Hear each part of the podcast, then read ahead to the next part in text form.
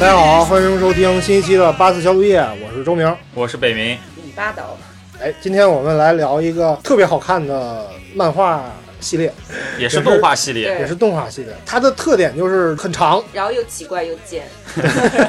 对，呃，它的名字就叫《祖祖奇妙冒险或者叫乔乔》，乔乔冒冒险野狼。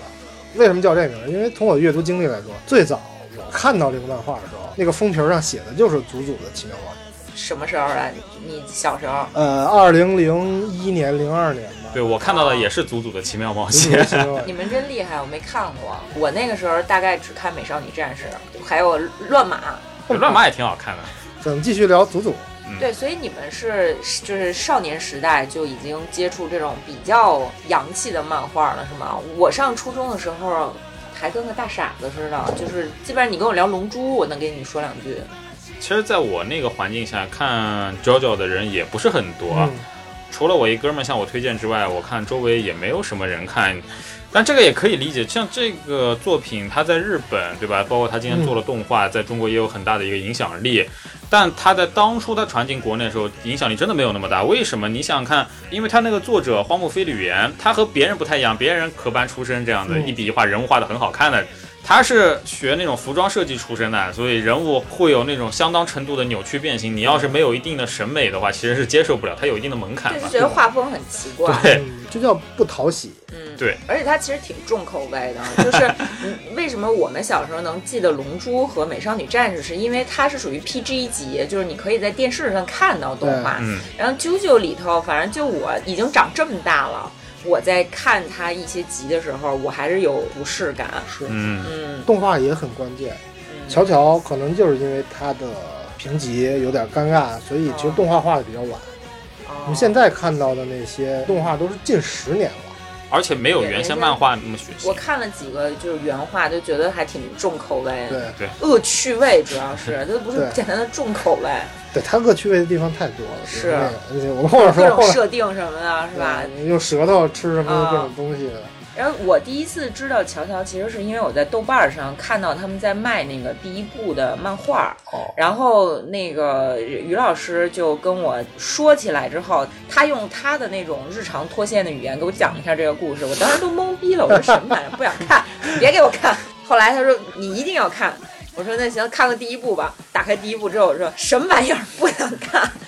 然后他说：“那你一定要坚持到第二部。”然后果然就觉得哇，确实好看啊，一是的发不可是的收拾。第一部的话，因为还在铺设定，而且当时荒木飞吕彦对剧本的打磨没有现在那么好。他当时就有很多特别俗的情节，比如说八十两年个人代风对两个人抢女朋友，啊。然后啊我先吻了她，你在对，那块儿我啊吧哎，我简直了！我那边超为级什么尬，为什么二零二零年了，我还要看这种东西？ 那个漫画一九八六年了，一九八六年就很土了，当时就是很像什么尼罗河女儿、花仙子那种呃啊，他画风也是那种，就是绚丽的欧风，对啊然后在那个欧风呢，还有点就是打欧式家具的那种欧风，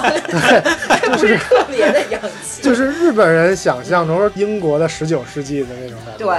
然后里面那个那个大乔叫什么来着 Jonathan 就 Joestar 就就 Jonathan Jonathan 是吧？对 Jonathan 他的设定也特别奇怪，就就是又正义又中二，他的成长也很俗。他开始是一个软弱、懦弱、身体虚弱，就是集各种弱于一身的孩子，啊导致迪奥认为自己可以踩乎他。是啊后来这个个人在父亲被迪奥害了之后，就激素成长，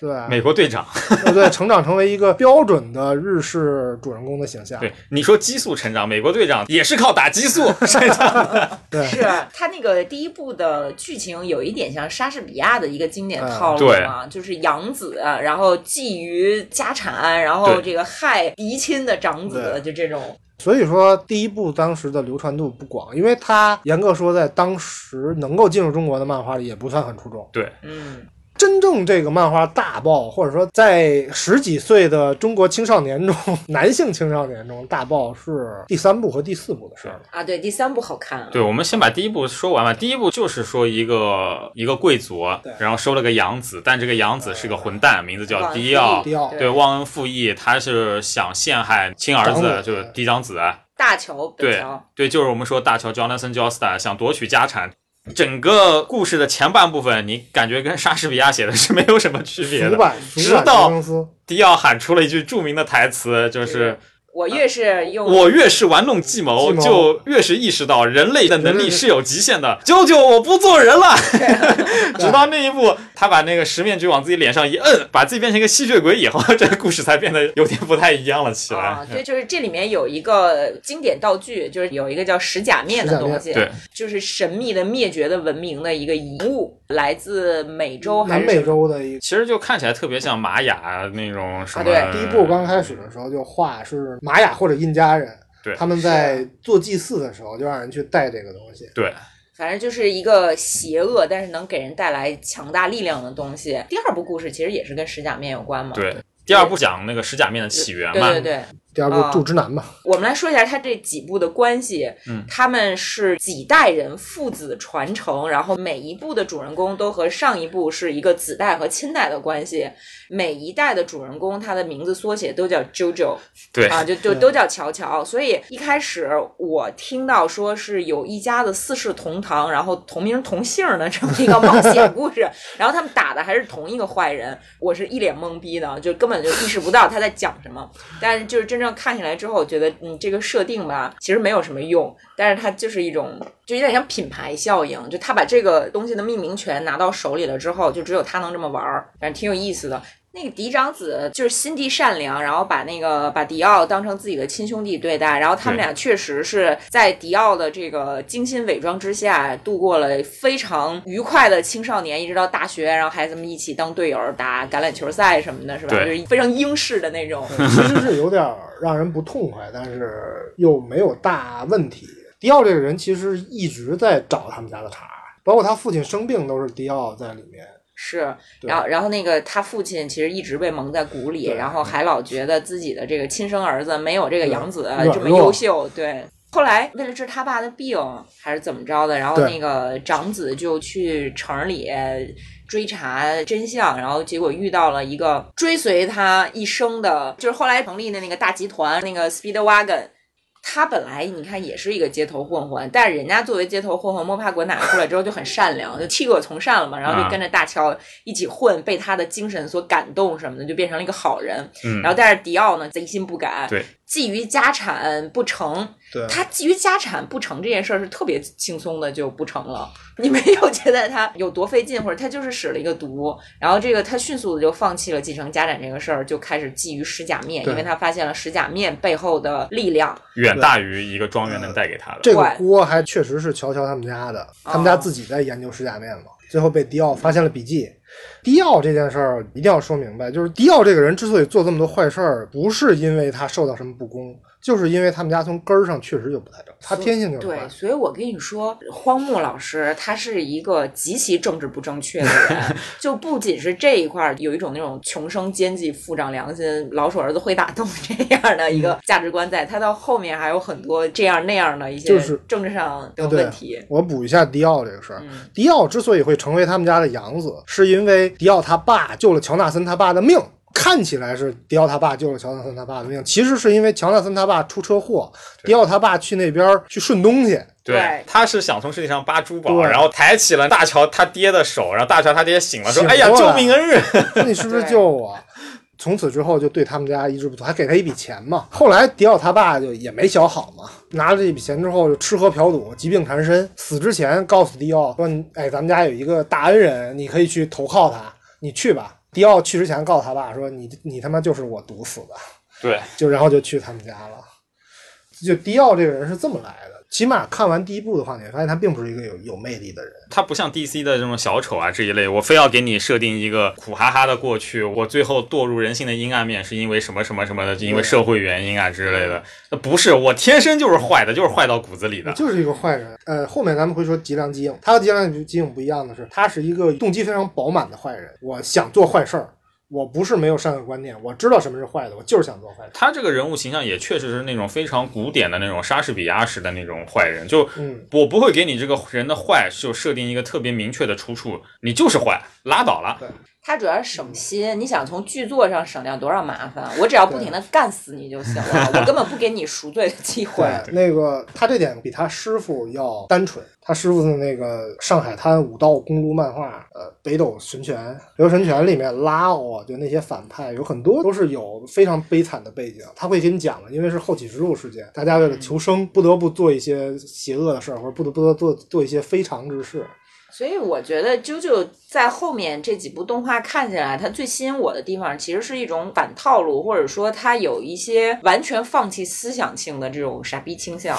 就是它让我看的没有精神负担。嗯就可能我们现在生活在一个特别强调政治正确的时代，所以我很想看一些。就是不用我动脑子去想它的思想性或者它宣扬的价值观，他的特征是善恶分明，他的价值观是不拧巴，很简单，而且很有力度的那种。主要他关注的点其实很少，你看他经常是改设定，然后他其实也不太在乎，哪怕是在同一嗯季里面的第一季、第二集这个人物发生什么变化，他专注的是每一集的这个故事是否精巧，嗯这个反转是否让你觉得牛逼，考虑的东西特别少，所以我看着特别开心。我可以讲几个他前后不顾自己设定的东西。嗯，一个是我们刚刚说的这第一部，不是迪奥最后堕落成吸血鬼了吗？嗯嗯，要打吸血鬼，他有一个师傅叫做齐柏林题。外话一下，就是嗯齐柏林就是齐柏林飞艇的齐柏林，嗯因对为哦荒木飞吕彦特别喜欢摇滚，他几乎每一个角色、每一个角色的替身招式都是摇滚乐里的歌对，名，后或者面是。那个会换设定之后，就全是摇滚对乐。对对对，齐柏林是摇滚乐之初，是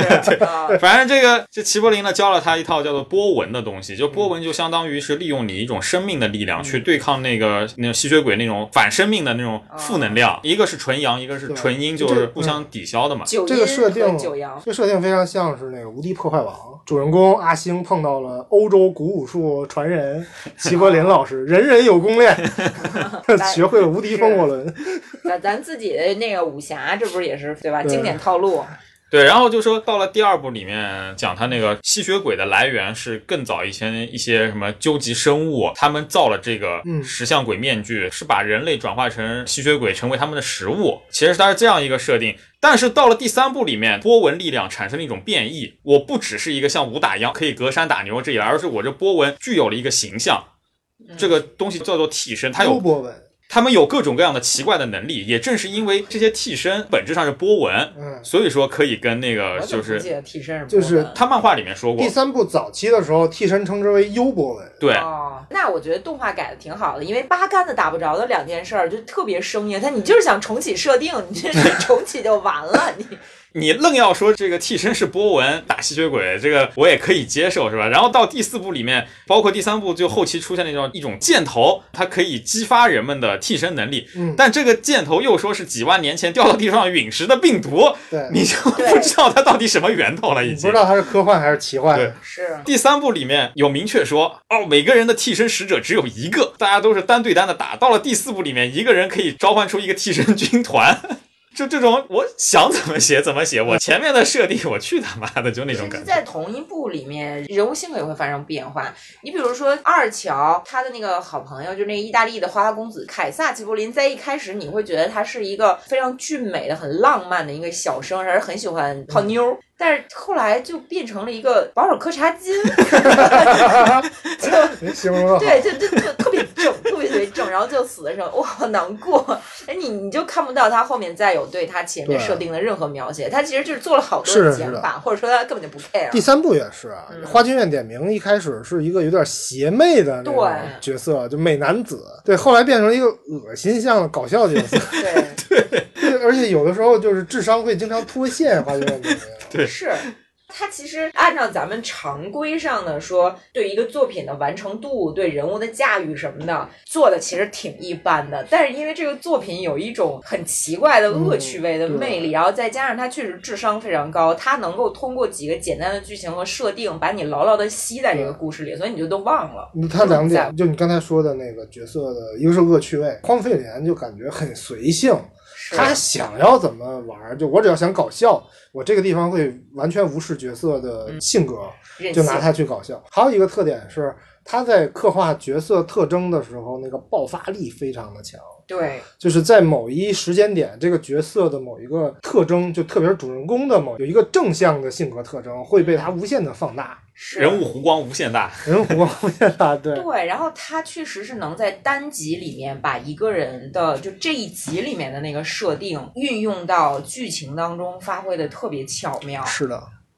我所以你知道为什么他长寿呢？就是为什么他青春不老，就是因为他他真的就是很随性。对，就那我们大概讲一下，就是像第一部，我刚刚不是说是那个迪奥和呃 Jonathan Joestar 他们家的恩怨嘛，到了第二部是那个 Jonathan Joestar 的儿子 Joseph 嗯啊 Joestar 寻找那个石甲面的真相，然后发现这个石甲面是一种远古的超级人类，呃，叫做什么究极生物，他们所造，然后柱究之极 男，对，因为他们被封印在柱子里面，又被叫做柱之男，然后柱之男复活，想要重新统治世界，然后最后被他击败的这么一个故事。嗯，反正就是第一部，其实迪奥是死了的。就是我们看到第一部的时候，没看彩蛋之前，迪奥是已经被炸死了。对你以为迪奥和那个 Joseph Joestar 是同归于尽，然后嗯第二部其实没有迪奥什么事，主要是看这个石甲面。哎，等会儿那个齐贝林第一部是齐贝林他爹死，第二部是齐贝林他儿子死，对啊，第三部就没有齐贝林。但我可以插个题外话，为什么说满门忠烈齐贝林？因为齐贝林到了第七部里面，世界重启以后，齐贝林又出现了，然后又是年纪轻轻就为了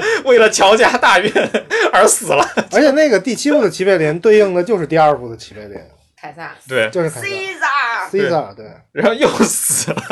对真是惨。对，第二部就说完了嘛，就那个第一部的齐贝林死的其实是更惨的，他们都是自我牺牲，然后嗯为了让那个乔乔去干坏人嘛。对是的，第一部是直接把自己砍两半儿了，对直接分尸了。被那个锁链深深的从腰部勒要不断给，勒我断了。操！我第一部其实还没有做好心理准备，是是这样的，然后就吓死我呃了，。那个那个第一部齐贝林就是老师呃牺牲的那一部分，是这个漫画真正开始大爆的开始。嗯，就他是定义了之后八部乔乔的精神。他牺牲的时候特别有名，留下一句名言嘛，就是人类的赞歌是勇气的赞歌，乔乔，这是我最后的这是波我纹最了。后的波纹。是，那真的挺感动的。嗯我就是在那儿的时候扭转了对乔乔的看法，我终于嗯觉得它不是一部 PPT 了。 对，皮肤制作水平有点拉胯。他那个人类赞歌是勇气的赞歌，等于是映射了整个八部乔乔中的主人公他们要在做的事情。呃，我觉得齐贝林死的那一块，他其实讲的就是一个人类，就一个普通人，他是一个武功高手嘛，但是相对于吸血鬼，相对于超自然力量，他是普通人。嗯，就一个正常人类，他在面对人以人类的肉体和精神难以战胜的邪恶的时候，拥有的那种觉悟，就是我不一定能够在这里阻止你，不一定在这里能够消灭你，但是我这种觉悟可以传承下去，一代又一代的。就最后的结局就是我，就是套用中国话叫“楚虽三户，亡秦必楚”那种感觉， 对对吧？黄金精神，是，他都不一定在乎乔乔还能不能干死丫的了。对，我只要做到了我应该做的事情就可以了。一种就是责任感。对，哦，对，日本的乔乔圈里管这种就叫觉悟，就是所谓的面对死亡、面对威胁时候，人类的本性带来的那种觉悟，就我认清了命运的方向，啊，我能够选择的只有死亡，但是我以我能够面对这件事情的时候，对，因这为叫在觉悟。第一部里面，其实那个齐贝林是去见了一个大师，嗯那个大师就是摸谁的手就能看清谁的命运嘛。嗯，那其实他从一开始就知道自己是一个什么样的结局，但是他就是没关系，就坚定的走下去。对他从来没有想过说，我操，我死的这么惨，我要不要逆天改对命？对，我要不要去城里拱白菜？哦，我我我 哦，我这样说有点扯远了。齐贝林这一块就让我想起另外一个德国人，就是嗯二战时期有一张特别有名的照片儿，就是所有人都在敬大退礼，希特勒演讲，嗯只，有一个人没敬。抱着肩膀在那对对儿，嗯，就那个人是一个，呃咱们录的时候其实正赶上父亲节嘛，嗯，那是一个非常有名的一位父亲，他妻子是犹太人，他和他妻子有几个孩子嘛，当时正赶上纳粹上台席卷全国，但是因为他妻子是犹太人，他受到这种迫害，所以他不愿意去支持这件事儿。而且当时纳粹已经统治了整个国家机器了，他知道他不支持是一个什么样的后果，嗯，觉悟，对，我觉得这就叫觉悟，就是就是我作为犹太人的家属或者犹太人的丈夫和父亲，因为犹太人是以母系，就是你母亲是犹太人，你就是犹太人，就是我已经很难在这场劫难中平安的度过了，但是我有一件事儿是我能够做的，我能够坦然面对这种命运的时候，我觉得这就叫觉悟。这个父亲后来也是和他妻子一起就死在集中营里了嘛，嗯，但是他的女儿是平安的度过了劫难。二战之后也曾经追忆过他父亲，他父亲就是一个就是一个很平凡的人，但是在那一刻，他展现出了人类的精神，就对勇气的精神，我突然想黄，金精神。我突然想，我们从小老是听到有一个词儿叫政治 觉悟，然后你从小理解的觉悟就是鸡贼。你也要注意你的觉悟啊，你的觉悟怎么这么低？ 然后这个时候，我们从小理解的觉悟就是要明哲保身，要选边儿站，然后要墙头草，才叫政治嗯觉悟。这个和乔乔或者刚才我们提到的这个觉悟是，甚至是蛮拧的你看。那这个觉悟是具有超越性的，是的而那种我们所说的政治觉悟是特别一个市侩对对，你看、这大个概也就差了一百八十 度吧。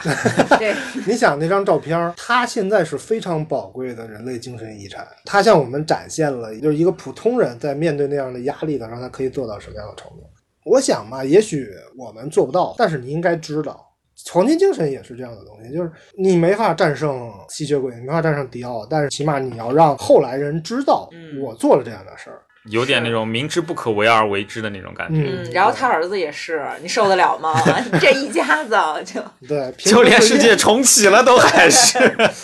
死一户口本儿啊，对 吧真是。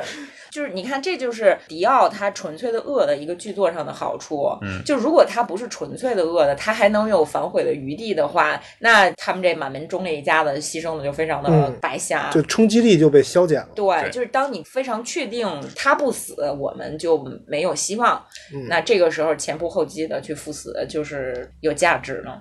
但是其实《乔乔》里面真正的反派不是只有迪奥一个，迪奥他至少在我看的这几部动画版里面，他是一个就是打不死的那种幕后大 boss 的形象。但是真正具体到每部里面，其实是有他们各自的反派的。就是比如说第一部反派是迪奥，然后第二部反派呢就是石假面的那个来做源施亚曼的那些人，对，就是就那个住直男嘛，他本来里面有四个，四个住直男，就四个像神一样的生物。其实我特别喜欢这四个非人类生物当中的一个所谓的反派，叫瓦姆乌瓦来着，姆乌对瓦瓦姆姆乌。那个第二部，按道理来讲更具有哲理性，它里面没有真正的大坏蛋反派。你看迪奥，他是真正的大坏蛋的反派，啊而且迪奥在后来越来越接近神了，对吧？但是到第二部里面，给人的感觉就是说是人类在挑战神，而神其实不太在乎你们人的生死啊，这倒是。所以人是用自己的这种智慧和那种小伎俩去挑战神，对嗯然后明知不可为而为之。而这个神呢，本身他也并不是说特别的邪恶啊，那倒是， 他其实最后那个人，我觉得他是做崩了，你知道吗？因为最后那个坏神的两个手下都不坏，但是为什么到他这儿，他明明应该是最强的，但是他突然变坏了，我觉得是有一点崩了。但是在最后那个坏人露出狰狞面目之前，嗯给人的感觉就是二乔为了保护自己的家人，在和一种就是那种上帝的震怒，没有理由的这种这种，呃我就想消灭你们。就是他们是不对等，就你人类是为了对反抗，住之男人家就是为了开饭，我是来吃饭的。对我没有迪奥那种对你们的仇恨，或者是我想从你们这儿干点什么，就嗯，你们在我眼里就是有点好玩儿，所以我愿意跟你对打一仗。哎，没想到你区区一个人类，竟然还有这样的品质，然后还有这样的能力，我很尊重你，然后所以我最后死在你的刀下，我觉得，哎，也算是引刀成一快对啊，就是还可以。去饭店吃一个盖饭，让盖饭打死了， 是这种感觉。对， 因为差不多。对，因为住之男就是把人类当饭嘛，对，是，来开饭的。嗯，关键是他他觉得他被饭打死了，也没有特别的屈辱，因为他挺尊重你。因为这块排骨证明了它的价 值，这块排骨证明它不是一块单纯的排骨，对是一块和我平起平坐的、充满荣耀的排 骨。对，啊，对，哎，这么一说的啊话，包括瓦姆乌那几个住之男是是很有贵族精神的，他就是按欧洲那种骑武士精神人贵族啊的那种形象去塑造的。那几个人都是习武嘛，而且在他们眼中，生死这件事儿没有特别的重要。嗯他之所以不恶，是因为他并不以虐待他人为乐。他认为我死了也没什么，所以你们死了也应该没什么。它有一种天地不仁、万物为刍狗的这样的一种感觉。所以我在第二部里面对于画风什么其实是还挺无感的，只是这么一点点的不一样，让我还挺开心的。然后里面那个齐贝林大儿子也是。凯撒奇贝对，死的同样悲壮，也是洒了几滴眼泪也。是黄金精神。一块大石头压成肉饼子了就。对，第二部也是唯一一个没有留下著名反派的这么一部，他就是其实最后那个大坏蛋挺弱的，是他以后来的标准来说，他不是那种人类反派嘛，嗯他过于抽离了。而且其实直到最后之间，就这个大反派一直是面目模糊的。最后我为了突出你这个反派，我突然给你加个设定，说我当年是杀光了我的族人这一类，就啊大家都是特别突兀。我觉得是就是写作目的在那儿。第一部和第二部其实和后面六部都是不一样的。对，第一对部是我想做一个复仇剧情漫，它不是特别偏战斗，直到波纹出现之后才开始偏向战斗。其实那时候已已经画了好几个月了。第二部的时候，他想画成类似于群像剧，因为当时第二部画的时候应该是八十年代末了，已经。嗯，当时最火的是反派也有丰满的形象嘛，嗯他想画那种，所以我方也很饱满，敌方也很饱满。对，然后那个天坑开完了之后填不上，然后他其实就是悄咪咪的重启了。第五部说我还给你找个理由重启一下，他这直接就嗯，你你看他本来是有四个主之男嘛，就相当于德国纳粹复活的，先是一个小的，就先是一个孩子，就是那种形象的，后来这人消失了。相当于留了一个扣子一样，就是变成石头，然后一开始是被德国人保存着，后来是美国军方接手以后被美国军方保存着了。然后我们以为后面要讲什么，再也没有了， 这个扣子就消失了然。后看到石结之束海的时候，以为是会讲，但其实没啊有。真没有。对就我忘了这茬了， 我不管了你。对，因为第三部之后，他等于是在向主。流靠拢，当时的主流漫画就是那种，呃，我方战力升级，敌方战力升级，一定有非常帅气的动作，有嗯帅气的装备的那种感有觉。公路片儿嘛那种。但是第二部其实也挺重要的，因为它直接给出了就是乔家大院财富的来 源，啊，对吧？就是那个 Speedwagon 对，这 Speedwagon Speedwagon 成了石油大亨，然后呢还对这个大乔以及大乔的寡妇念念不忘，又养大了二乔，以至于后来几部乔家都有取之不尽用之不竭的财产，因为他是一个石油大亨。 对，真石油啊！只有第四部，第四部因为是一个私生子，然后就哦跟乔家关系不是那么紧密，第四部的话，仗助也没有要他爸。对，，也比较自立，也没有要钱。但实际上第四部一开始就是说，为什么要去找账住？是因为我老了以后，我要分给私生子我的三分之一遗要给产。钱的。 对，好可亲孙子要去给自己的叔去那个送财产，明明可以不送，对这一家人还挺高尚的。对，然后后来那个仗助还被他爹坑钱，不是捡了一个婴儿之后，嗯然后他爹去超市买婴儿用品，给人买空了。 糊里糊涂，但我家又有钱，什么都要啊，是吧？嗯对，呃你看他在刻画人物关系的时候不是很费心，呃，是，角色之间亲情什么的也是很简单，但是很扎实、很朴实的。这几个人也比较独立，其实就是他最一开始的时候的设定本质上就简单，所以他后来就省事儿，就是剧作上他这个讨巧嘛。嗯，但你看鸟山明在这点上都没刹住。开始乐平和布马关系特别好，两个嗯人要结婚了。镜头一转，布马和贝吉塔结啊婚了。我龙珠我看不懂， 我觉得龙珠的关系太复杂了。嗯，龙珠鸟山明老师还是有野心在的。就想画一部兼具文学性、艺术性和流行的这么一部作品那，后来我觉得就直接掐饭了。龙珠在再见孙悟空，也就是那打完了弗利萨之后，基本上就开始注水，嗯其， 实我觉得打完弗利萨以后，故事就应该结结束束了。回到地球，大家幸福的生活。后面这是纯粹是因为有钱， 我想对办法搞一个。 注水，后面就是打沙鲁，沙鲁就是真的是翻来覆去看懂非常累。乔乔的话，相比之下就好很多。对，这点真的是佩服，他是确实有很充沛的灵感。呃，对我们刚才说乔乔现在整部的话也有一百多本了，嗯，但是画了三十年，其实是至少八个故事一百多本。啊有某些漫画一个故事就画了一百多本，不断的注水，不断的注水。是我说的是民工漫，倒不是说乌龙派出所。乌龙派出所人家就是 那是一个，那是一个独立故事，那其实无所谓的，真的要这样没拉关踩，就拉踩了。我们嗯好是就拉偏激踩，了。嗯对，，但是我们要说，乔乔真正火是他的民工漫史，但是我觉得即使是你，比如你是说在第三部，第三部、第啊四部和第五部，但是我觉得第三部、第四部、第五部，它也和一般的你比如像海贼那种是不一样。就从它叙事逻辑上来讲，你你像海贼和火影是人物不停的变强，但是对乔乔，你比如说黄金之星，它只在最后一个节骨眼儿变强，就黄金体验嘛，你说的对，黄金体验最后变强之后，这个故事就完结了。我们哦这是。啊娇娇很厉害的一点，她的人物角色能力是没有数值化的，嗯对，她它都比是较抽稳象定 的。，而且它确实是靠的每一集独立的故事情节，就是说这个难度是更大的。那你比如像海贼那种长篇。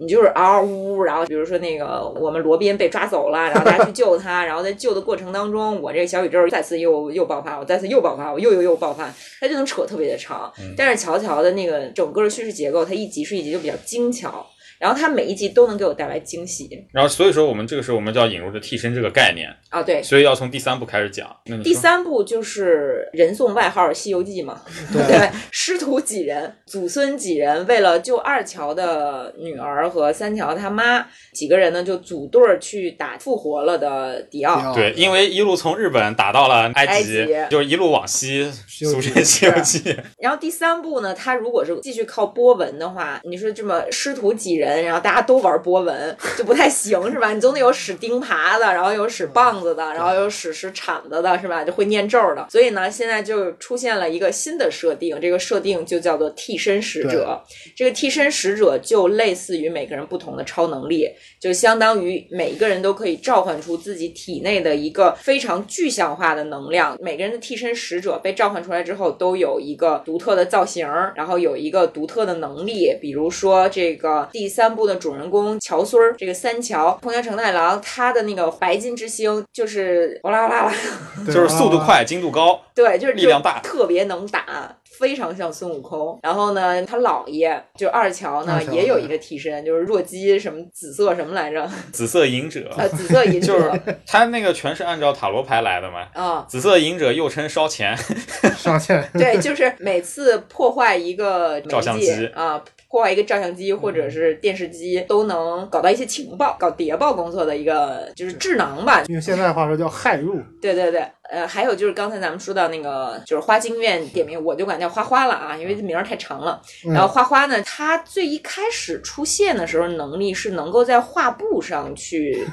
对一个人实施秒杀，就是她在这个画儿上可以去操纵一个人其实是不是他真的能够在画上杀死人，啊。是他的替身在远处埋伏着，他是画一笔替身远处攻击一下，吓唬人。 还有那个拉丝儿是怎么回事来着？嗯，她的替身就是一块橡皮糖。对，橡皮糖啊，他傀儡是可以，他那个橡皮糖钻进别人体内，操纵你这个人的行动。嗯啊，他就是有一点像魔魔术师，然后街头艺人可以弄一个什么小木偶，对就那种感觉。就是听起来有嗯点复杂，其实后期她是狙击 手，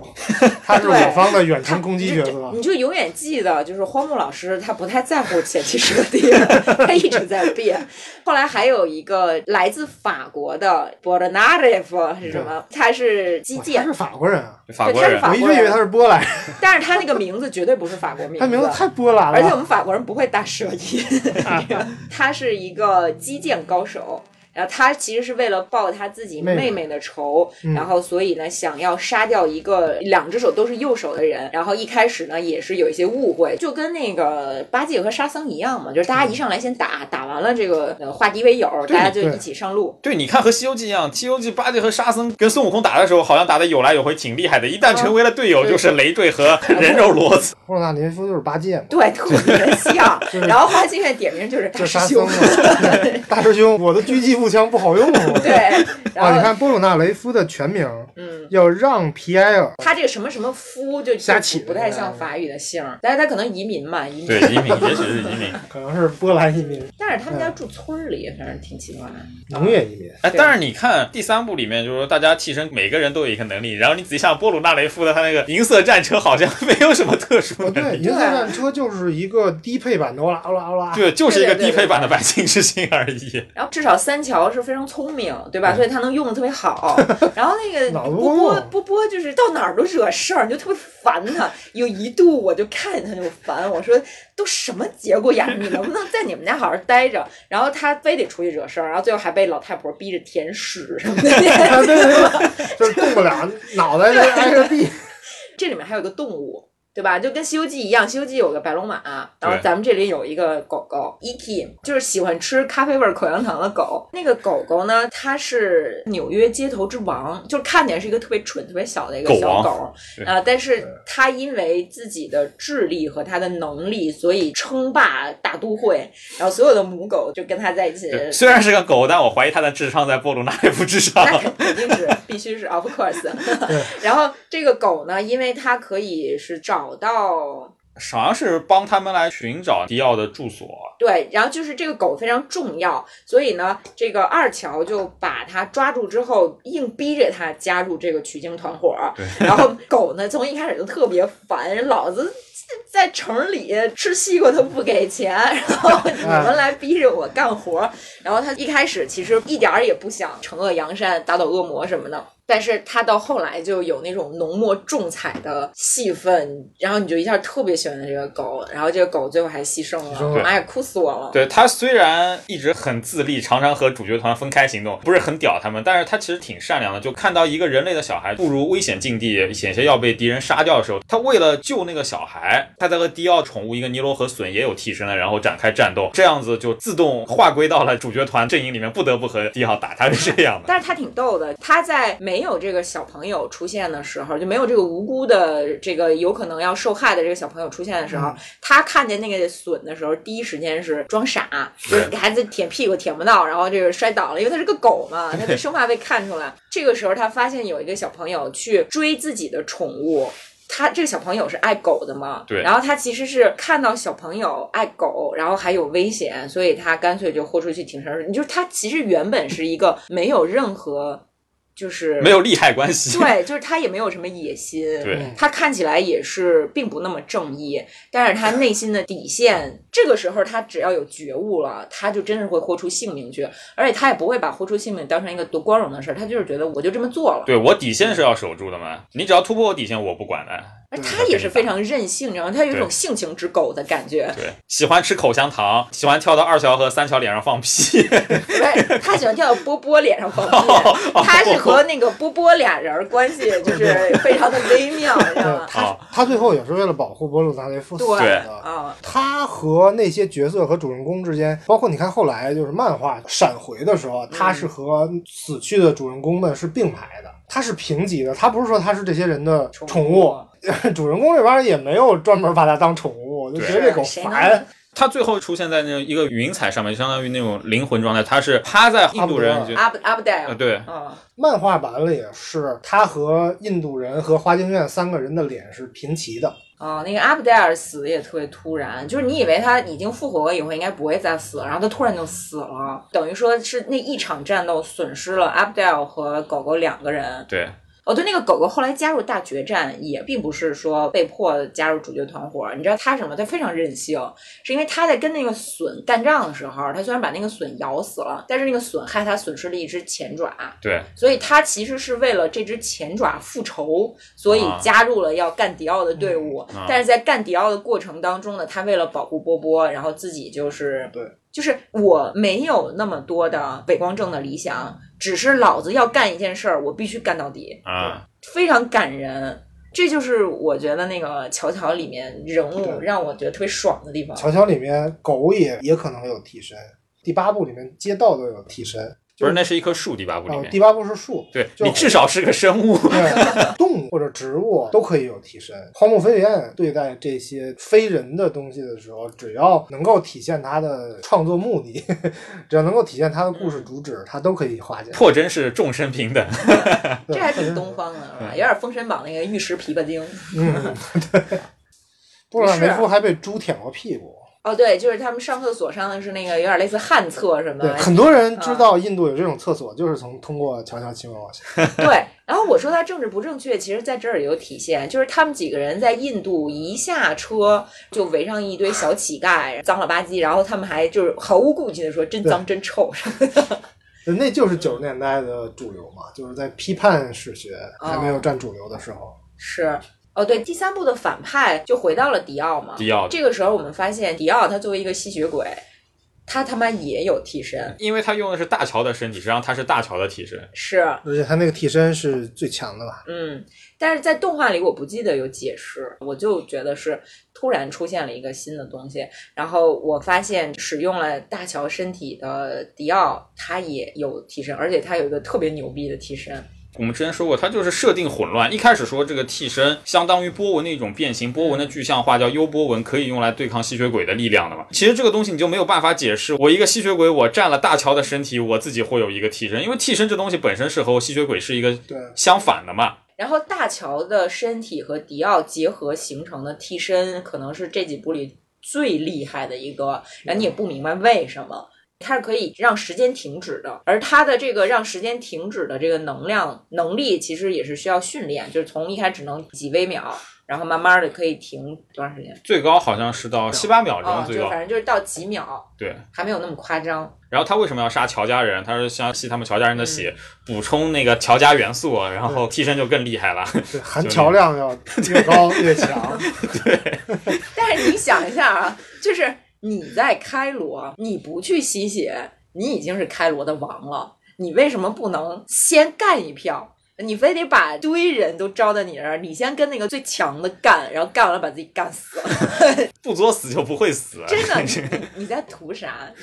不过你后来看他追加设定的时候，他又加了嘛他对那个肉芽的控制，对对对，这里还有个肉芽，就是精神控制。就是那个叫三尸脑神丹。呃对对对对对，呃，其实他能够控制的人，通常也不是什么水平特别高的人，他啊控制的都是一群歪瓜裂枣。对，其实就是三尸脑神丹。嗯我在你身上种一肉芽，然后你要是不听我的，我就让你爆 炸，嗯就是那个。然后再加上他在设定当中是一个非常有人格魅力，然后所有人看到他都能感到巨大压迫，然后觉得牛逼，然后怎么着的这么一个人，然后大家就不仅是在肉体上被控制，精神上也被控制。 PUA 啊，对，那对些对对那那些人崇拜他，处理的比较简单，就是慕强，说啊，迪奥好强，我是啊我打不过他，我一定要支持他，就都是这种人。那个处理还是很简单，没有往深了，就往那个人性的这种心理啊、动机上面去分析，就是对就是强，我就跟着你他。要是从第三部看的话，如果一个人只看过第三部，没看过前两部，真的会有喜欢迪奥的人。哦但你要是看完第一部，你就知道迪奥是一个什么样的人，他他就是一个下三滥，他还不是为达目的不择手段，他是呃所有手段里选择最恶心的一个，永远去做那种偷鸡摸狗的事儿。是而且在面对困难的时候，迪奥会做出的选择就是：我首先要做一件损人不利己的事儿，我哪怕这件事儿做不成，我也不能让别人好。他第一部中表现的和第三部中表现的比较一致，而且迪奥这个人没有什么骨气，哼哼唧唧的，对，对你看第三部最后他和陈太郎打，被陈太郎打个半死的时候，马上跪地求饶。对，然后又一咕噜就跑 了，是吧？抓着出租车还是什么玩意对儿啊？就是那什么一一掐脖子就翻白眼儿，一松手就骂嗯街，是这 种。他追求的就是力量强大，他对作恶是有快感。你看第三部就知道了，他给很多人种肉芽，纯粹是出于趣味恶趣味，而且他和一般我们看很多悬案里那种变态杀人狂不一样，他对善与恶是有感知的，他知道什么是善，什么是恶。对，哎坚定不移的站在恶的一边。对，但是他他就有点欠招儿，你知道吗？ 他跟大乔有一种 CP 感，他对乔家人，包括他们肉体上那个联系，就是后背上那个星星还是什么的，就你总觉得他不仅仅是简单的想消灭大乔，就是他和乔家人有千丝万缕的联系，他一定要就是招惹别人，然后让别人你看我呀，你看我呀，我在这儿呢，你快来找我。你说他真正有必要这样吗？其实没什么必要，就是从嗯情节上来讲。不过他也是有心想要杀光所有乔家的人。对，就是一种相爱相杀。然后，但是他作为吸血鬼吧，也他确实是活动范围受限，不像那几个活人就可以夜以继日的向西不断前进。然后我还特别不能理解的是，你都知道他是一个吸血鬼了，你们把那建筑给碎了不行吗呃我觉得这个道理就和以色列打哈马斯啊？ 是一样的。以色列特种兵是永远找不到哈马斯的领导人不在人群中的情况的，就那种拿人民当肉盾的那种、那种、那种恐怖分子是永远不会离开人民的。呃，后来你知道有一部作品就是《鬼灭之刃》，前年不特别火吗？是，对《鬼灭之刃》是致敬乔乔的一部作品吧？它里哦是面吗一个是呼吸法是和乔乔有异曲同工，波纹还有一个是敌人是吸血鬼，那个里面的吸血鬼也是只能在晚上活动了。《鬼灭之刃》里的吸血鬼是永远会藏在人群之中的，他在白天的时候会躲在人最多的地方，把人当挡箭牌。他在晚上才会出来，然后一旦天快亮的时候，就过了凌晨，他不会恋战，他就跑得特别快。迪奥我觉得是有这种能力的，你看他一个人对主角团四五个人，他也是有一些余裕的，嗯最后还是嗯低估这些人的才智。也不是他没有低估这些人的能力，他只是低估了这些人的意志力，还有他们的智慧。迪奥如果他不恋战，他想跑，他随时能跑。当然，首先迪奥他作为吸血鬼，他其实晚上也可以出来，但是他就是躲起来，这一点还挺就让人不齿的。对，迪奥就是这么一个人。迪奥是一个小人，你看他长得挺好的，第一部就画的好看嘛，就是嗯而且你想能得到贵族赏识，长得肯定不会难看。对嗯，但他这个人的性格，第一部就刻画，他是一个十分阴险的人物，他阴就是险啊坏。猥琐，嗯那我还有一个问题啊，呃，《西游记》去取经，他们要经历九九八十一难，这个我能理解，就是你得过考试。那迪奥到底想不想见乔家人？他肯定是想见没有反抗能力的乔家人，他不太想见二乔。其实还是二乔，你看，其实那会儿有点老年痴呆，二二乔在第三部，二乔在第三部里啊啊面最，多你说为老不尊，猥琐，对，有点猥 琐，但是他二乔在第二部里也猥琐呀。嗯一直猥琐。二乔是其实是我最喜欢的人物。这几个乔里头，我最喜欢二乔。他在这个时候，他不是还有谍报工作吗？我就对非常希望他能多表现表现。他把这件事儿搞得很轻松。这老头儿永远想着怎么搞笑，对他外孙子也要搞笑。而且他在第二部里的那个声优是那个灵魂的那个，哦，是山田智和，对，山田智和，下意识的就对他特别有好感。正好第二部有大量的对白，就是他会把所有的人物的心情都念出来，所以就特别像饮食。就是他在那儿想说什么这个糟老头子，然后什么那个什么我的奶奶又怎么怎么样了啊，你们这个我不想死啊什么的。其实你可以看他从第一部到第三部，再到后面第四部，他的那个叙事手法上有一个进步，特别像第一部和第二部里面情节要有什么推动，这个 Speed 挖沟，哦，他好厉害啊，他又飞过去了，对，嗯表情，而且他还要点评每个人的品格，对，对吧？要不怎么是 PPT 呢？它画面可以完全静 止，对，然后内心的活动都要说出来。哎，所以你到说到叙事的时候，其实到第四部的叙事其实进步更大。第四部就是杜王厅嘛，对啊然后变成了一个有一点类似于小镇凶杀单案，元剧，对，它的每一部风格差别都特别大，实际上嗯，第一部不就是那种复仇嘛，嗯，第二部是打柱之男这种，就是越战越强那种感觉，嗯这样有一点。第三部变成公路片，第四部变成这种小镇日常 RPG 加一个女神凶杀异闻案录，第五部又是黑帮奋斗史，非常斗志。第六部变成了越狱。 对，荒木是一个很不愿意墨守成规、遵循自己之前成功之道继续创作的人，他是一个非常有勇气、愿意去探索的人。我觉得这点是很多日本漫画家做不到的。你包括像鸟山明到后期，这个龙珠就变成了不断的重复自己，鸟山明创造力最强的时期是他的《艾克博士》时期，阿拉蕾嘛。阿拉蕾每一画都不一样。对，每一阿画拉都有蕾多有意思啊！对，龙珠也是一直画到了纳美克星之前都非常有意思。贝吉塔和纳巴开始，然后发现敌人竟然比原来的角色强强几个几何级数，那嗯，就完蛋了。对，就开始进入战力通货膨胀。很多漫画家，你比如说九保代人，就是一直在重复自己，就先是什么护庭十三队，现在是护墩十三队。以前画死神的时候，不是守护什么地狱的什么王庭嘛，啊， 现在又守护伦敦，先护庭后护墩。火影忍者啊，就就拉踩了嘛。岸本齐史，火影忍者岸本齐史画完火影忍者，发现自己不会画别的，又来画博人传。尾田荣一郎画个海贼王，拖了一千多画，始终也不完结。但他是这里面有商业元素，对，绝大多数这些日本的这种所谓成功画家，他们是害怕自己的作品完结的，也有那个商业编辑在里面对他施加压力。对他也是怕，他是怕自己作品完结之后再重新创造新的作品，还有没有这样的活力，还有没有这样的热度？其实他们是很怕的。但荒木他的每一部啾啾实际上都是一个新的故都事，啊是新故事。嗯他这么做是很有勇气的你。现在算下来，它每部其实不长，单行本十几二十本就结束了。关键他真的是脑洞很大，想象力。他最近的那个什么什么岸边路的伴一动不动，那其实是他也是九十年代还是什么时候，两千年左右创作的几个番外，就岸边路伴去卢浮宫，岸边路伴去健身什么的， 就那对，些。我觉得我觉得那个健身房那个应该已经很现代了，已经很晚了。每一个的剧情都能出乎我的意料，就是 说我们有的时候看点什么侦探小说，你不就是想接受一下智力上的挑战，然后结果你发现你只要看啾啾，每次你都输。对对，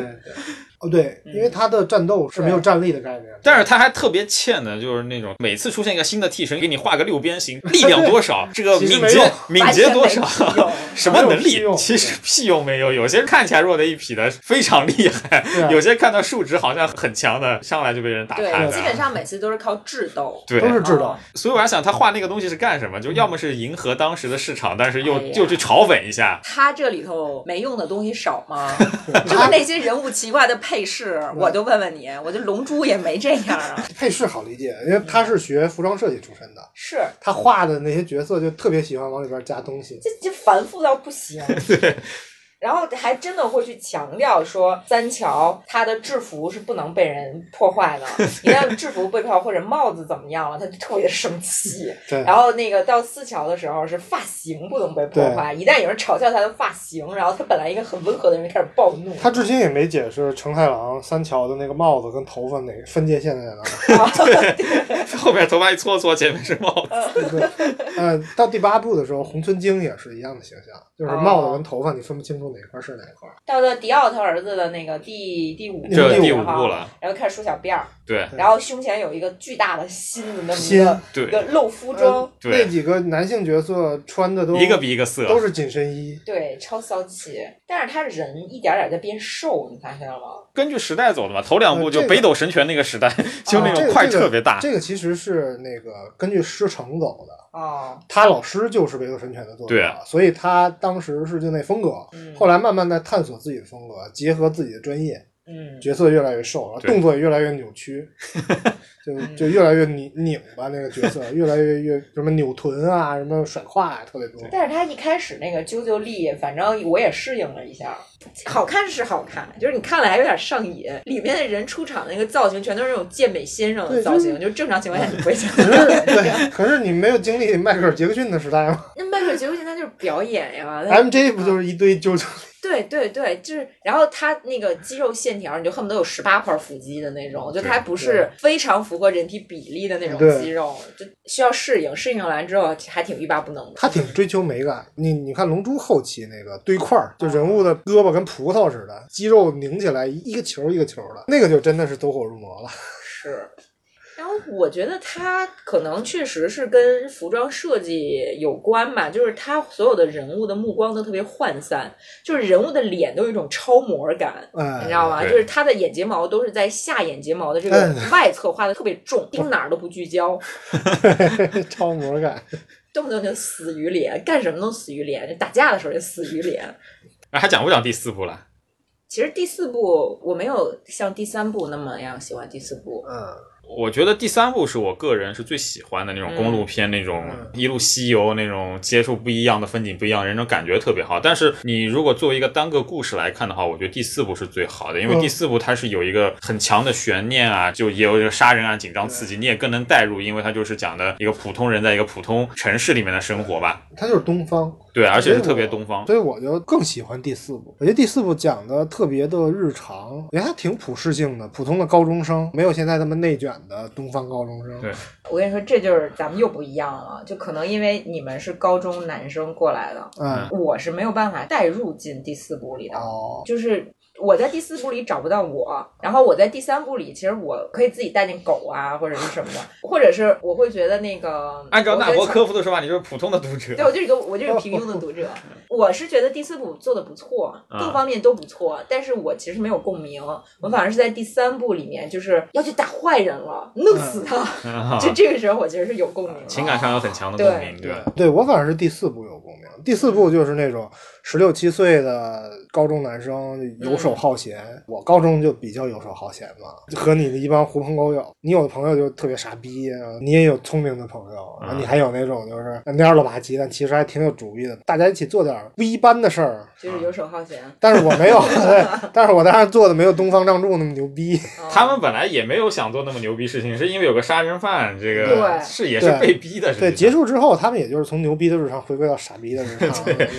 其实到有杀人犯的那个时候，我是代入了，嗯，因为我到那个时候是有一个目的性，我代入的就是那个女孩的小鬼魂嘛。啊，啊，第四部颜值担当了，对，尤其那个女孩，你知道她有一个非常典型的一个剧作上的技巧，就是她有只狗。包括那个第三部里的狗和第四部里的狗，它其实都是有一个咱们叫救猫咪嘛，嗯对吧？就有一个那个英雄救猫咪的那么一个情节，我就代入了，就开始揪心。啊，然后再加上那个他的恶趣味，他经常要给你展示一只断掉的手给你，然后就对开始想知道发生了什么。对第四部里面的恶人，我觉得其实塑造特别成功，其实比迪奥要成功。迪奥的恶就跟你说一样，就非要去招娇娇一家人， 路上又派自己的小弟一个一个对去去送，去送有点葫芦娃救爷爷那种感觉。 对，迪奥有点那个自负的恶棍，恶棍两个字儿很能形容迪奥的性格。对，但是正常人嘛，你也是我所有能打的小弟一起上去，直接把人抄家了就灭了就拉倒了。就他是为了一个好看，就忽略了很多故事的一个本身的逻逻辑辑性，性。嗯，但第四部不是，第四部的大反派吉良吉影，我就是想当一个安安静静的、平平常常的上班族，对只是想偶啊当一尔个杀杀人。对偶尔杀杀人而已。其实心理描写特别好，对，第四部的《吉良吉影》是完全基于东亚文化，我都不是说日本文化，在严密的网格式的社会结构里，就人性压抑的那一部分。而且你看，他是那种很典型的成功东亚人的形象，不愁吃，不愁穿，有老婆嗯稳稳当有孩子，稳稳当当的，自己有一些特殊的爱好。你要是不深究他特殊的爱好是什么，他是一个用现在的眼光来看无比正常、无比成功的呀。他要不是喜欢杀人，喜欢跟女人的手约会， 对他要是把这习惯换成钓鱼，你就觉得这是一个无比正常的人。对，而且可能很多人会更喜欢他，就觉得他哎呀靠谱，这个人真的是暖男。如果不是因为手臭的话，一般也不换约会对象。对， 哎，我觉得这个人，我这么说不知道是不是过分啊？就是如果拍真人版，应该找黄晓明来演，嗯，黄晓明或者吴秀波有这种恶臭的气质。我吉良吉影的性格设定，你看他又顾家，当然对表面上顾家，还做饭，还做饭，还喜欢他妻子，还有坚定的爱好，同时不惹事儿，朋友同事都喜欢他。他是一个特别特别特别符合东亚传统审美的，但他是个妈宝。对，应该说，而且他是个妈宝，而且是个妈他宝还继承了家业。在现在的东亚，妈宝是优点，这也是我十年之前完全没法想象的东西。但是，这你把这些所谓的当代东亚社会的优点传到一起，它隐隐的有一种恶臭的味道，所有的东西都在框架之内，油腻的不行，你知道吗？其实你看，杜王厅有几对儿父子形象，一对儿是乔家人，乔家然后一对儿呢是那个义泰农村他们家的对，然后还有呢就是这个吉良吉良影家他和他死去的变成照片儿的他爸那个是老变啊态的，对就是这个这个二次元爹。你你看，其实 连变成了一个怪物的那个红村家的爹都并不讨厌，而且还挺感人的。乔家呢，这个爹其实是因为不知道有这个儿子，所以一直缺席，就是丧偶式的这么带孩子。但是这一家人其实也挺幸福的。然后爸爸还会想着说，我有一个私生子，我得赶紧来把这个财产分给他。对，对不分就没人知道的，一分可是分一个石油，不是嗯石油王是 Speed Wagon，他啊不是对对石油王，但是也发了 大财，发大财也是很有钱的人是。。他这里面还挺突出家庭的，因为是小镇嘛，吉良吉影他爸对他就是那种扭曲的父爱，我不能让我儿子受一点儿委屈。他也有一些暗示，给人感觉就好像是因为父亲扭曲的爱导致了吉良吉影没遭惯受，的。对，就是惯的，没遭受过什么挫折。嗯但另一方面，我们后来看很多影视剧、看很多凶案类的纪录片的时候，你发现荒木刻画吉良吉影的性格的时候，吉良吉影这个人是没有善恶的感知的。就是反社会人格嘛。对他和迪奥不一样，迪奥是善恶我选恶，对，吉良吉影是这不都是平静的生活吗？嗯，杀人有什么不对？对，就是巨婴啊，因为他一直是被爸爸妈妈照顾着，他想要什么都是平常的呀。嗯，然后你再反观那个三桥，他的生活中一直没有爸爸，但是他妈妈就把他照顾的非常好，非常健康。这个孩有子很阳光，对，对他很善良。他妈是教了他一些道理，但是嗯他其实基本上又是放养，没有看他看得很紧，很健康、很正常的一个，特别阳。光，对而且他还就救小乌龟什么对小的。乌龟对，嗯，尊敬老人，然后也对是，然后看到康一受对欺负，然后还上去帮忙，就是一个非常善良，甚至典型到有些面目 模糊的好就是小孩儿的，对对那种日式 RPG 主角的模样。就我们玩游戏，你特别玩日式 RPG，主角常常面目模糊，为什么？为了方便玩家代入。对哦，那是有道理的。对这个牛粪头，除了牛粪头不能被人侮辱这一点比较突出之外，本身也是一个面目模糊的好人，他就是这就么一是个审美有形点象儿有点儿扭曲。是，你看他也是跟那个义太不打不成交嘛，对。嗯打了一架之后反而成了最好的朋友，对，还愿意带这么个二傻子天天到处。 对 如果是一个坏的老大的话，带这样一个小弟，一定指使他无恶不作。对，但是你看，他其实还护着伊泰，对吧？对人伊泰去吃那个意大利馆子的时候，就给他急的。哎呦，哎呦，意大利馆子给我馋的，啊，对，哎，这点是第四部让我感觉特别好。头几你看到的所有替身、所有波纹都是为战斗而生的。哦，啊，但第四部不一样，第四部告诉你，就是这个世界其实很大的。我有些替身，我就拿来做菜，让你吃了身体好，对心情愉快， 很有意思的，没有任何真正的功能。要么就掉凯子，对，还有什么？我就是为了避世，所以我住在信号塔 上，我替身哦让别对人对对对对，让别人不知道我在哪 儿，就那种，嗯，嗯，而他且那个还有个外星人呢，是吧？啊，对，有一个我们至今不知道他到底是什么身份的，就就是自地儿称是啊外星人，长得就像外星人，长得有点像像精灵，头发长长的，耳朵还是晶晶长得有嗯的。点像甲亢，他自称是外星人，对吧？我们一开始都觉得他有超能力，这个人可以变形，其实是一种替身能力。但是他又对主角的替身能力视而不见，他到底是真的外星人，还是一个奇特的替身能力者呢？花木不给解释，我不说。这这个个一个情节开放式，我觉得特别有意思。那是啊个这段情节特别像《银魂》，你觉不觉得？因为《银魂》也经常引入外星 人，然后也是四六不莫着，名其妙不着。调你。其实你看，他从第一部就是沙翁剧的那种感觉，一直到后来就是出现外星人，你还不知道怎么回事，就越来越那个胡逼。他的整个叙事风格的变化还是，哎，对，说到这儿，其实啾啾他还是挺有见识的。从第一部他那个英国庄园开始，你就能觉得荒木是一个读了很多书的人，就至少他很熟悉嗯这个整个世界文学。他不光是一个风格，就是他这里面会有知识，包括他去写他们在《西游记》过程里面去每一个城市吃的那些吃的，啊、都是真的，说的话、打的招呼、当地的风土人情，全都是真实的。包括他不是智斗嘛，嗯还会用一些魔术手法，也都是真的。对对对然，后包括打游戏也都是真的有就真实存在的那种游戏，我知道他有几个桥段，就所谓的那个手法，就直接从对美国那个逃脱大师胡迪尼那边嗯直接拿过来用的。然后你更不用说他的这个摇滚知识摇滚还是非常丰富的。第三部替身名字都还是那个什么塔罗牌，到第四部开始，所有替身名字都来自于摇滚了，是那个绯红之像，王这是种性手枪那性感手枪那是第五六，部。像《石之海》里面的那个自由之石是吉米亨德里克斯的啊，特别有名。啊，对，你看像第五部里面那个小瘦子那个飞机，就是 Air Smith 空中史铁密斯空中飞船铁匠，对啊，空中铁啊的，对，以前翻译叫史密斯飞船对，啊，他的摇还有滚空气动力呢，就不得不说是一百八十年的知识积累，就真的非常厉 害这是这这个一个长生梗不。老梗对，因为那个荒木飞吕彦长得和土方岁三特别像，啊。土方岁三是历史上真实有照片，那个就是一系列梗图嘛。就现实当中照片来看，就荒木从一九八一年到现在二零二一年，四十年过去了，这人长相好像没变过。就有粉丝梗说是是是是他其实是究极生物，不老不死的。对然后他就闲着没事创作这么一部漫画。人们再往前追溯说这个人到底什么时候活的呢？就看到就是土方岁三的照土方片。岁三一八六七年对，拍的一八六七年拍的照片，说，哎，这个长得很像，就土方岁三其实也是你，然后再往前倒，是吧？就是那蒙个娜丽莎，蒙娜丽莎，哎对，蒙娜丽莎这个画的和这个荒木有点像啊，极其实达芬奇像画的就是你， 对吧，再往前什么画对埃及壁画上面啊画的那个抽象画，说哎，这个其实画的也是你，然后还有说这个顺便来中国当了个武打明星是吧？长得有点像吴京， 吴京长得像吴京有点乳荒了啊。哎， 呃，荒木这知识积累确实是读的多，读的杂，而且他一定是很有钱，满世界跑肯定这人，嗯对他的那个见识还不都是书本上的见识，对他会玩儿，他应该是第二部赚了钱之后就开始满世界旅游，然后就把这些东西融到自己的画作里面，他肯定还特别喜欢意大利，意大利、法国，对岸边路伴在法国那个都是他实际去法国采风的。嗯。啊，对，你看意大利在多少部登场过了？第一部就在英国不说，第二部有大量的意大利场景，到了第五部整个就在意大利。意大利对对，第四部是意大利厨子，我就是通过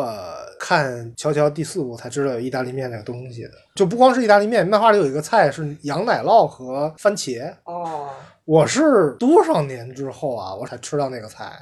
嗯，就发现哦，原来说的没错，那个菜确实很好吃。你以前在秦皇岛能吃到的意大利面，只有黑椒牛肉意大利面，就黑椒菜全部都是中式的。意大利不吃黑椒菜啊，意大利人也不怎么吃胡椒啊。主要就是那边胡椒跟盐差不多，就是你自己来。对嗯，呃，回来回到我们回到这个乔乔对，你们最喜欢的反派是谁啊？就你觉得塑造最成哦功？啊，塑造最成。功的反派，嗯，我觉得还是吉良吉。那我也是觉得吉良吉影。说乔乔的反派就是四大反派嘛，迪奥、吉良吉影、迪亚波罗和神父啊，每神一集都算上了，这是他几部的大 boss，四大 boss。就有每替身以每后一集里面的那哦个坏人，我印象最深刻的是出老千儿，就是《西游记》里面出哦老千儿的那哦个，，赌徒打比，对他不是还有个弟弟吗？他弟嗯我就特烦，我就我觉得他弟就是那种，他弟弟就是游戏机玩家打比，对，我觉得他弟弟就是那种，就是新生代的小崽子，对于传统没有一点尊 重。 对然后他哥呢，就是说我告诉你，我出老千儿，嗯，但是你能看出来，就是你牛逼，然后你也可以出老千儿，就是他是一个出老千儿的那种光明正大的对决，他能把这种我们认为是作弊的事儿弄得光明正大，我觉得哎，这个人这样嗯有有一种气质，我所以我就还挺喜欢那个人的。啊，哦，其实我还想补一个，我印象很深刻的还有红村行照、义太他哥。哥，红村行照在整个故事里边就是一反派嘛，嗯对拿着个，剑，戏份哎也也我不多戳死你，我戳你，是个嗯孝子，是个孝子。他对他父亲其实是特别瞧不上的，一开嗯始、觉得自己的父亲没能耐，又让坏人骗，又把自己变成这个德行，都是他咎由自取。嗯但最后你在和不是你呀、 就是嗯在仗助还有义太和邢兆战斗之后，还是能互谅。他对他父亲除了理解，还有很重的那种不甘。为为什么他会其是实这样能？理解他父亲，对他是有替他父亲心痛。心痛，对，有一我有一点代入，因为我爸就是普通工人嘛，呃原来在工厂工作的时候就被排挤嘛，到零几年的时候下岗，我和我爸那会儿关系特别不好，不好，我记得我特别瞧不上我爸，就是觉得普通工人没本事，为什么别人家孩子就有这有那个？我爸就打工嘛，就是下岗之后就打工，去孟加拉做那种就海外工人，然后后来又是在秦皇岛市一个特别偏的地方去做劳务派遣，反正都挣的不多。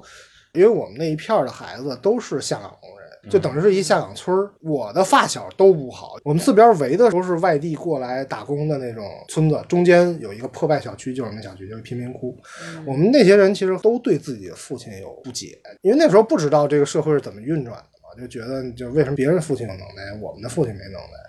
后来就是进入社会之后，我发现就是现在自己混的也不好，然后我慢慢的开始觉得，哦其实有好多事你是自己扭转不了，你在当时那个情况，你你做不出更好的选择。嗯我就想回过来说，就是邢兆，其实我很带入的就是这一点。他开始的时候是觉得他父亲能做更好的选择，后来你发现并不是这样，就他对他父亲是感到就是不甘嘛，并不是不解，他后来也是理解了。最后为了保护父亲和弟弟，也是献出生命了嘛，就是最后是死在那条高压线上，死的挺惨的也是。就是那那种有点儿拧巴，包含着不屑，但是又又有那种对不公的对，其实《啾啾》里面有很多具有现实意义的情节，就是还回到邢兆，很多年之后我才觉得邢兆这个形象饱满了。开始只是觉得他是一个挺狠的大哥，就是一个为什么你对你弟弟那么狠，给给一太揍成那个德行。后来发现，嗯，邢兆其实对他父亲和他的弟弟都是有。身为那种东亚男性，就无法明确表达的那种爱的，很东亚、很拧巴，然后很憋屈的那种感情。就父权式的爱，对，对，父权式的你被压抑，你无法清楚的表达的那种东西。后来的故事里面，你看徐伦对他父亲，包括第五部里面那个大菠萝，他也是作为一个父亲，他要弄死他闺女，这里面也都讨论亲子关系什么的。对，哎，北冥是对谁影响对谁？我其实反派的话就是吉良吉影，吉良吉影最后在垂死挣扎的时候也示弱，就是那几个大反派都有共同特点，会示弱。对嗯，，剖开他们看起来强大的那个表象之后，发现他们内里都是特别虚弱、特别低劣的这种人。哎，这一点我觉得恩雅婆还不错。然后恩雅婆至死方休，对，就是他也是溺爱自己的孩子嘛，他把他自己孩子弄成这么一个王八蛋，嗯就对啊直接奸杀了波波的妹妹嘛。但是他也是很自洽，就是说这是我儿子，他干什么都行，但是你弄死他，老娘就跟你玩命。而且我是不达目的不罢休，我也不会觉得我有什么错。这样的人，他在你生活当中出现，你肯定就特可恨。但是他作为一个人物形象来讲，对，他是很自洽的。对，哎那个恩雅婆婆的形象，像那个一零年的时候金惠子、袁彬演的那个电影，是叫《母亲》吧，应该是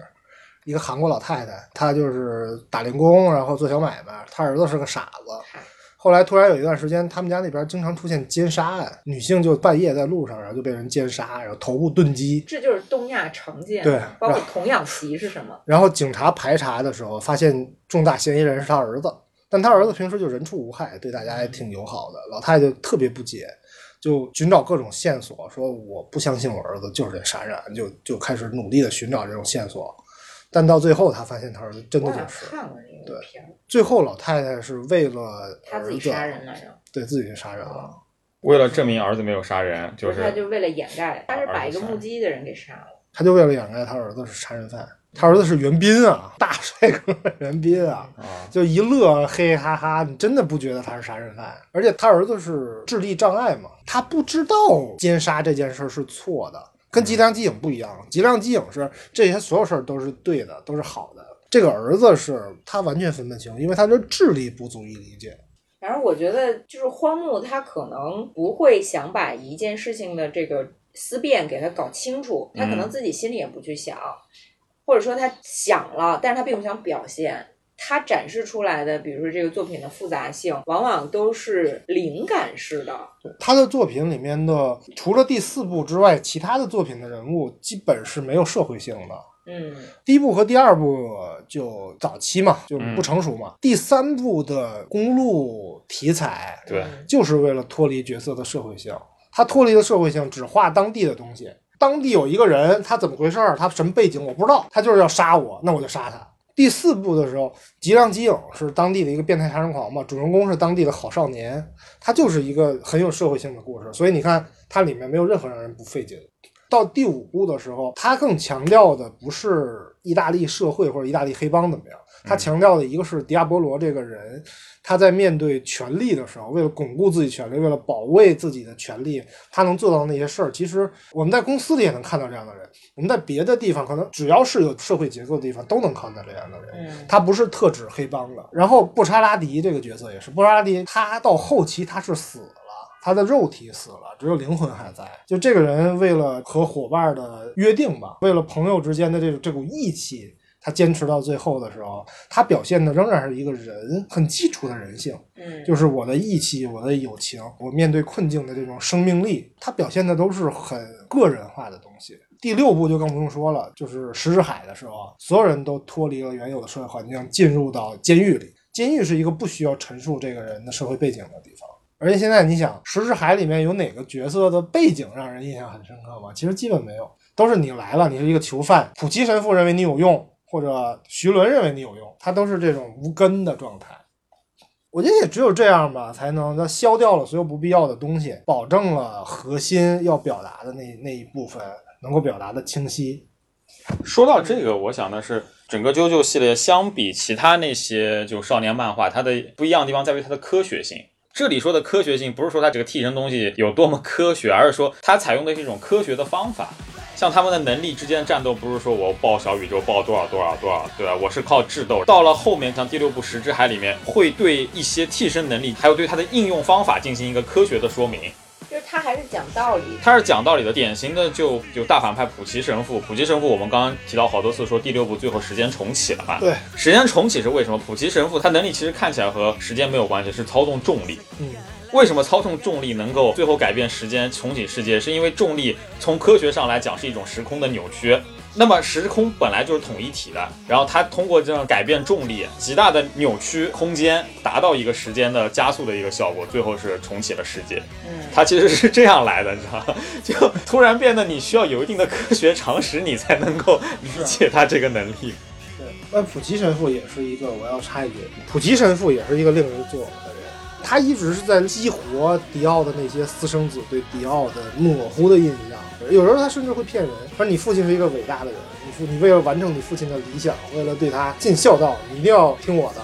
我们作为就是什么迪奥全球粉丝团，我们要践行他的意志，要为他打 call，对就大概是这种状态。他那几个儿子后来就为了神父去死了嘛。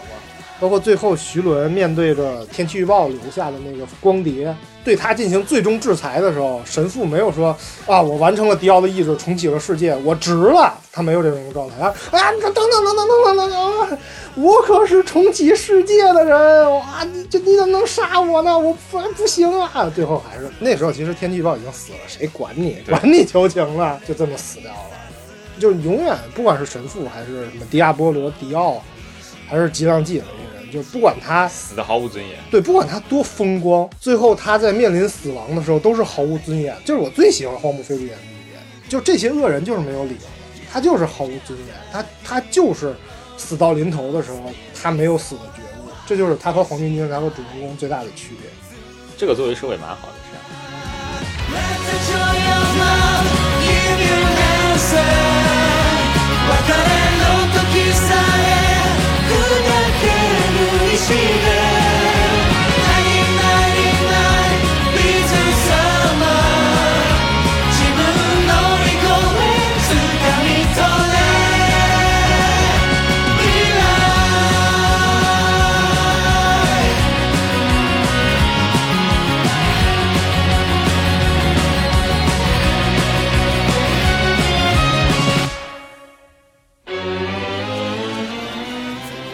二乔就你看第二部，他能力也不强，对他的波纹能力一直是不强的，是哪怕是有了凯撒这么牺牲，自己还什么找他娘什么练了练，到他的评价一直是不强，他都是靠脑子，看到了吗对，嗯被人暴打，然后想办法。 用各种猥琐的计谋， 反正。第四部完全就不太瞧得着他了，第就四部是一老头儿，老第年四痴部呆对了。第四部毕竟已经八九十了嘛，就是一个嗯，但是小第孩儿四部，第四部我也挺喜欢他的。对第四部他的人格魅力依然是在的，而且是让人多了份怜惜。像这样第二部这么健健康康、活蹦乱跳的对二乔，到了第三部里面这么一个帅气的大叔形象，对吧？也还挺能打。再到了第四部里面，已经变成一个糟老头子，就是英雄要是对，吃我觉得这个人特别好，这对个真英的雄特别是好。就是我我们什么时候在一个少年热血漫画里头看见过主人公变成糟老头子？啊「君の声を